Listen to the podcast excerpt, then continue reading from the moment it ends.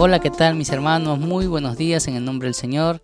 Les saludo a su hermano Joel Lazo, su amigo, su hermano. Eh, bueno, en este tiempo de reflexión, para lo cual vamos a compartir el tema la autodisciplina, para lo cual vamos a ir al libro de 2 de Timoteo 1.7 y dice así, Dios no nos ha dado un espíritu de temor y timidez, sino de poder, amor y autodisciplina. Eso está en la versión NTV, para lo cual vamos a orar y que el Señor sea guiándonos en este tiempo. Señor, te damos gracias por tu bendición, por tu palabra, Señor. Que cada día, Señor, tu misericordia son en ella, Señor bendito. Nos fortalece, Señor, nos alimentas y permítenos poder edificarnos en este momento, Señor. Gracias te damos y te pedimos nos dirijas en Cristo Jesús. Amén. ¿Cuántas veces hemos realmente podido escuchar este pasaje como una frase alentadora, ¿no? Una frase lema para poder alcanzar nuestros objetivos o metas, ¿no?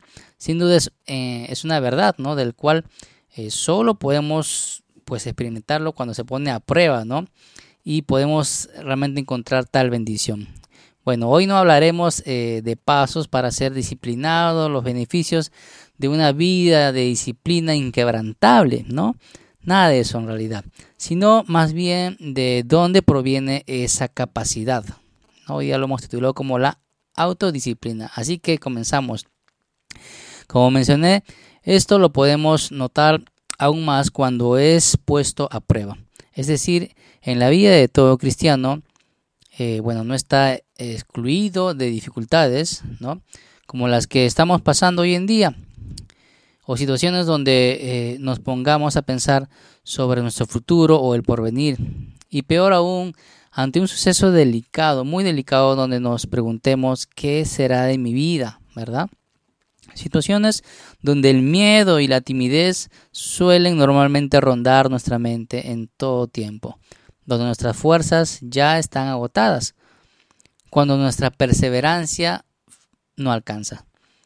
Dice, Dios nos da el poder que nos falta. El valor para enfrentar un miedo no viene de nosotros, sino viene de Dios. Así que la capacidad para seguir adelante cuando los tiempos se ponen difíciles vienen de confiar en Dios, no de confiar en nosotros mismos. El poder mantener un nuevo hábito como la dieta o el ejercicio o de dejar un mal hábito o adicción no viene de nosotros, sino que viene de volverse a Dios y pedirle a Él el poder para ver a través de nuestras convicciones. En otras versiones encontramos este pasaje, la última parte de autoestima, lo encontramos como dominio propio, juicio, cordura, etc. Pero en todas ellas es primeramente reconocer que proviene de Dios y que no es algo que nazca propiamente de nosotros mismos. ¿no? Así que si hoy estás pasando en medio de un momento difícil, ves algo en el futuro que te atemoriza, hay algo en el horizonte que parece incierto, vuélvete a Jesús y pídele el poder de tener fe. Amén. Pídele que te dé valor, pídele que te dé la libertad para enfrentar tus miedos.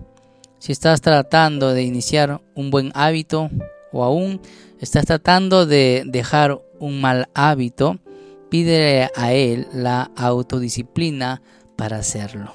Finalmente recordemos, mis hermanos, el Señor nos da la capacidad para afrontar toda situación y vivir una vida cristiana en victoria. Así que espero que el día de hoy te lleves esta enseñanza realmente de lo que implica o de dónde proviene esa autodisciplina. ¿Qué tal si puede orar un momento conmigo y poner pues esta capacidad en las manos del Señor, que el Señor nos lo siga dando y siga fortaleciendo en ese tiempo, ¿sí? Ore conmigo, Señor, te damos las gracias. Gracias, Señor, porque eh, leemos en tu palabra que proviene de ti, Señor, tal capacidad, Señor, que no es en nuestra fuerza, Señor, sino es en nuestra dependencia de ti, Señor, y el confiar en ti, bendito Padre.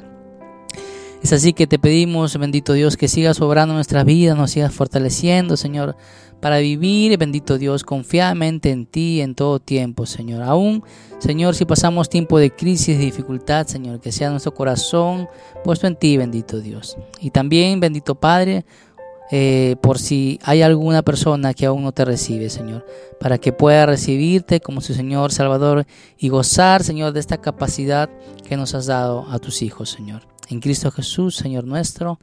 Amén. Dios lo bendiga, mis hermanos. Muy buen día.